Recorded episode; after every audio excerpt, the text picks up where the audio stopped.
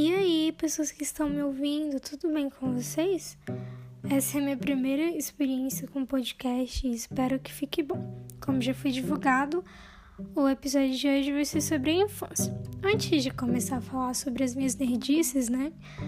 É, eu gostaria de falar primeiro sobre a minha própria experiência durante o período da infância. Bom, o que eu mais fazia, na verdade, era acordar cedo, tipo umas 6, 7 horas da manhã, para assistir desenho é, seja na Globo, seja no SBT, né? Bom Dia Companhia TV Globinho.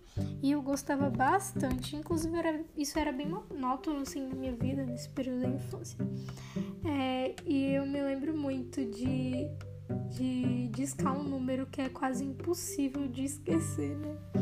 Que você pode esquecer o número do seu celular, da sua família inteira, mas esquecer o número 40028922 é, é muito complicado, principalmente porque esse número está já no DNA de todas as pessoas e crianças né, desse Brasil que passaram por essa fase.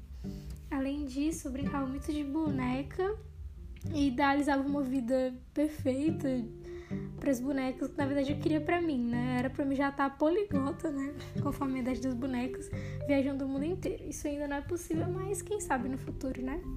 Outra coisa que eu fazia muito durante a minha, que eu fiz muito durante a minha infância foi ir para casa dos meus, dos meus avós, né? Lá em Conceição do Araguaia.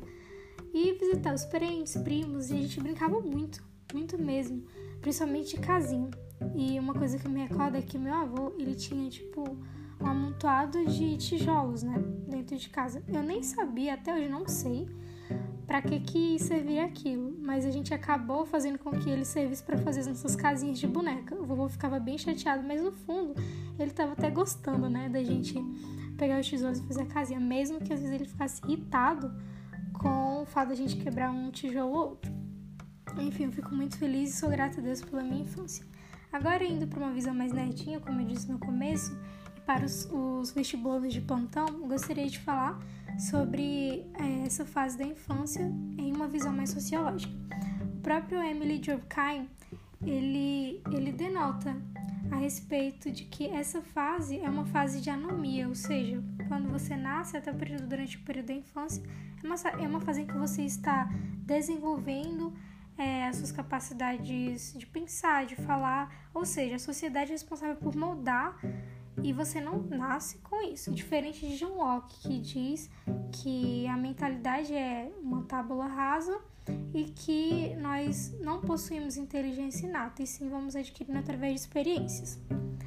Agora, saindo rapidamente dessa visão sociológica para uma visão mais teológica e bíblica, eu gostaria de falar alguns acontecimentos, a visão do próprio Deus e de profetas bíblicos a respeito desse assunto. O primeiro acontecimento que eu gostaria de falar para vocês, que era muito comum e enojado na época, né, principalmente por pessoas que tinham uma ética e moral decente, era o próprio abuso sexual na infância, que era muito comum, assim como nos dias de hoje, infelizmente. E os profetas discorriam muito sobre isso na própria Bíblia, em Deuteronômio 10, 18, diz, diz: Ele defende a causa do órfão e da viúva e ama o estrangeiro, dando-lhe alimento e roupa. Parafraseando, ele também defende a causa de pessoas como as crianças, né, que são que passam por esses momentos, algumas de, de tristeza, né, e que ficam marcadas para a vida inteira.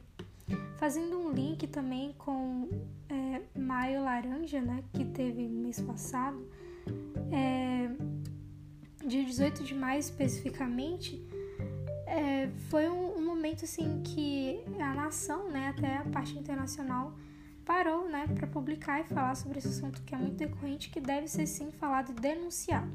Já para a parte mais de curiosidade, para os curiosos também de plantão, esse mês ele, ele tem muita personificação com a mulher, inclusive. E curiosamente, estudiosos eles atribuem duas origens para o nome do quinto mês do ano. Primeiro, a deusa romana da fertilidade Bonadea e a deusa grega Maia. Sendo que é, uma coisa também interessante é que eles é, estipularam essa cor através de uma árvore muito comum aqui no Brasil. Enfim, agora vamos falar o segundo tópico, né, que é que eu que eu preparei para falar para vocês em relação à própria Bíblia sobre esse assunto.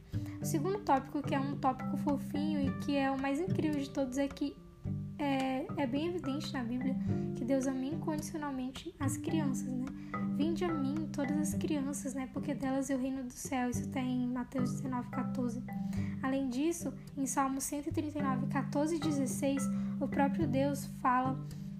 É, o próprio Deus fala o tanto que, que ele se importa com cada um de nós, inclusive desde o nosso ventre, né? Quando a gente era é, pequenos embriões, Deus estava ali conosco e nos amando incondicionalmente. Principalmente as crianças que têm já o cerne de ingenuidade e pureza já desde sempre, né? Então Deus pede que nós sejamos como elas.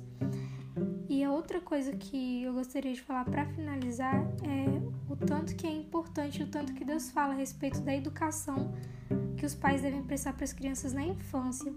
E estudos dizem, né, que até base de oito anos, a criança, tudo que ela aprendeu durante os primeiros oito anos de vida, vão servir para o caráter delas do futuro, sabe? Então, se, se essa criança ela teve é, um caráter bem, bem afirmado e construído nesse período, ela com certeza será um indivíduo, né, com, com boas características e exemplares características, né, aos olhos dos humanos e principalmente aos olhos de Deus. Malaquias 4:6 também diz, né, que ele fará também com que os corações dos pais se voltem para os seus filhos e os corações dos filhos para os seus pais. Do contrário, eu virei castigar a terra com maldição. Então, seja os pais é, honrando seus filhos, como os filhos honrando seu pai, isso é muito importante. E lembrando, né, que nós filhos devemos honrar sempre os nossos pais, porque os nossos dias são prolongados também na terra. Isso é uma promessa bíblica em Êxodo 20, 12. Enfim, é isso que eu gostaria de falar para vocês. Espero que vocês tenham gostado e esperem para os próximos capítulos. E lembrando que esse é um podcast gravado no meu ponto de vista. Enfim, até a próxima.